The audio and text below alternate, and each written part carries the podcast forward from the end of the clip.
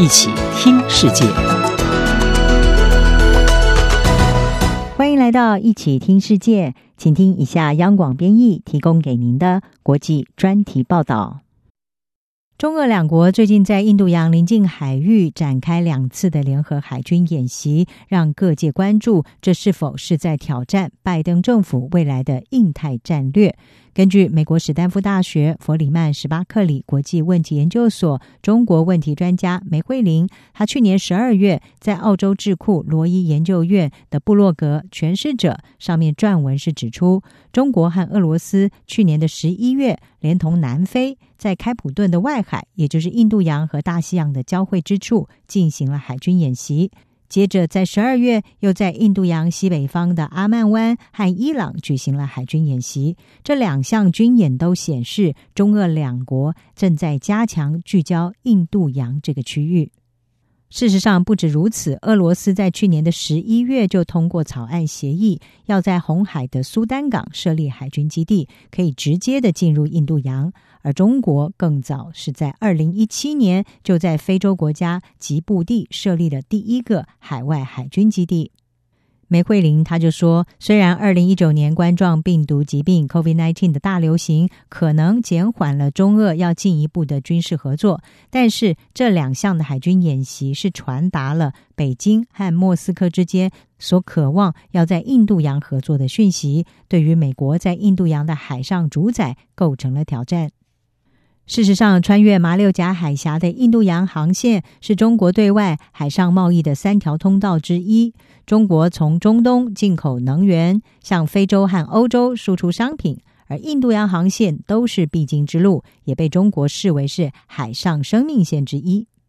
二零一三年，中国提出了一带一路倡议，这当中就包括二十一世纪海上丝绸之路，也就是通过海路来加强中国跟东南亚、南亚、非洲还有欧洲的经济联系。但是多年来，中国在印度洋沿线国家租借港口，一直被印度是视为潜在的威胁。印度认为，中国在巴基斯坦、在斯里兰卡、孟加拉、缅甸还有柬埔寨来租借港口，必要的时候可以把它们转为军用，已经对印度形成了战略包围。印度的和平与冲突研究中心安全问题专家卡乌拉他就分析说，在印度和中国关系紧张之下，印度将俄中加强政治还有安全合作，是视为对印度的挑战。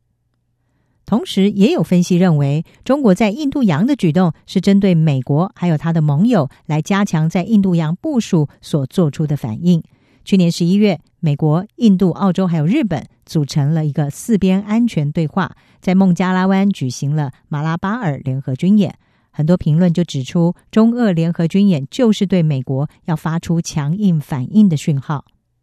俄罗斯科学院世界经济与国际关系研究所的研究员斯特凡诺维奇，他向南华早报表示，美国对俄罗斯和中国的压力是促成莫斯科跟北京进一步合作的主要原因。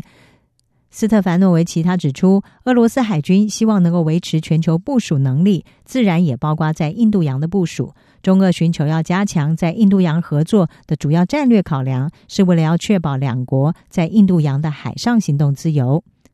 但是，美国在拜登政府上台之后，显然不会坐以待毙。在这个时候，出任拜登新政府白宫国安会的印太事务协调官康贝尔，他在美国的智库外交关系协会旗下的期刊《外交事务》上面就发表专文指出，亚洲已经在中国的自信还有美国的模棱两可之下被抛诸脑后了。他说，中国就像任何崛起的国家，正寻求重塑它的周遭环境。并且确保他的利益能够获得尊重，而文章当中的重塑周遭，就是指北京在南海造岛，在东海犯境，跟印度冲突，威胁要入侵台湾，同时在香港还有新疆进行内部镇压。康贝尔他就指出，这种行径结合了中国所偏好的采取经济胁迫，而最近更剑指澳洲，也意味着很多区域的秩序组成原则正面临风险。因此，感觉上，印太地区有点像是大战之前的欧洲，失去了平衡，秩序崩坏，也没有明显的联盟来应对问题。因此，康贝尔也呼吁拜登政府要逐步的调整这些趋势。康贝尔也指出，美军不应该只想要依赖几个盟邦，还有航空母舰等等这些昂贵的军备，而应该要转向低成本以及不对称的战力，比方长城的传统巡弋飞弹，还有弹道飞弹、无人舰载攻击机以及导向飞弹潜舰。他说，这些发展将会打乱中国的盘算，迫使北京重新的评估有风险的挑衅是不是会成功。康贝尔同时也呼吁华府要将美军部队分散到东南亚各地和印度洋，以减少美国对东亚少数脆弱设施的依赖。